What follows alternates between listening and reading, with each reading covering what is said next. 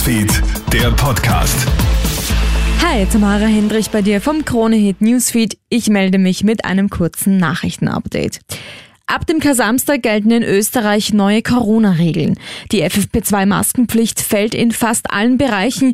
Gesundheitsminister Johannes Rauch. Wir kehren jetzt zurück zu den Maßnahmen, die die Menschen bereits gut kennen. Es gilt ab Kasamstag Maskenpflicht nur noch in jenen Bereichen, die alle Menschen unbedingt aufsuchen müssen, weil sie sich sich nicht aussuchen können, beispielsweise Supermarkt, Apotheken, Ärzte äh, und im öffentlichen Verkehr. Für Geboosterte wird außerdem die Gültigkeit des grünen Pass auf ein Jahr verlängert. Ist man nur zweimal geimpft bzw. genesen, gilt der grüne Pass für ein halbes Jahr. Die neuen Regelungen gelten bis zum Start der Sommerferien, dem 8. Juli. Auch Wien trägt dieses Mal die Maßnahmen mit.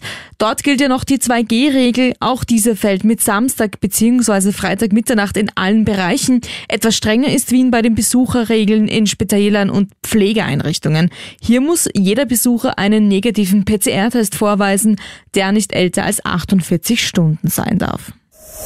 Drohen Ferrero jetzt Klagen vom Betroffenen? Mittlerweile sind ja auch schon in Österreich Personen von der mit Salmonellen kontaminierten Schokolade betroffen. Sechs Fälle sind bisher von der AGES bestätigt worden. Wer tatsächlich nach dem Verzehr der Schokolade erkrankt ist, der sollte auf jeden Fall rechtliche Schritte prüfen.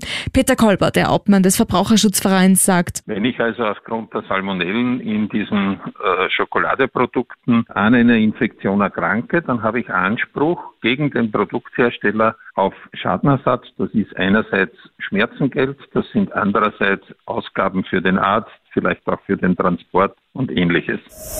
Über 300 Tote gibt es nach den schweren Überschwemmungen in Südafrika. In dem beliebten Urlaubsziel KwaZulu-Natal hat es nach heftigen Regenfällen schwere Überschwemmungen gegeben. Die Schäden sollen sich auf mehrere Millionen Euro belaufen. Auch die Zahl der Todesopfer könnte noch steigen. Viele Personen sind noch vermisst.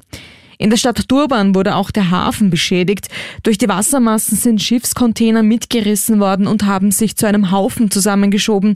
Unterdessen stehen Notunterkünfte für mehrere hundert Menschen bereit, die ihre Häuser und Wohnungen durch die Flutkatastrophe verloren haben.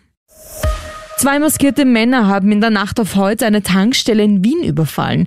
Gegen halb vier in der Früh stürmen die beiden Männer eine Tankstelle in der Grenzacker Straße in Favoriten. Sie bedrohen zwei Mitarbeiter mit einer Schusswaffe. Einer der Täter nimmt Bargeld aus der Kasse. Anschließend flüchten sie. Verletzt wurde zum Glück niemand. Die Polizei bittet jetzt um Hinweise. Es sollen zwei Männer unter 30 gewesen sein, 1,70 und 1,80 groß. Beide haben dunkle Kleidung und weiße Schuhe getragen. Sollte dir etwas aufgefallen sein, melde dich bitte bei einer Polizeidienststelle. Das war's derweil von mir. Alle Updates holst du dir wie immer im Kronehit Newsfeed oder online auf kronehit.at. Kronehit Newsfeed, der Podcast.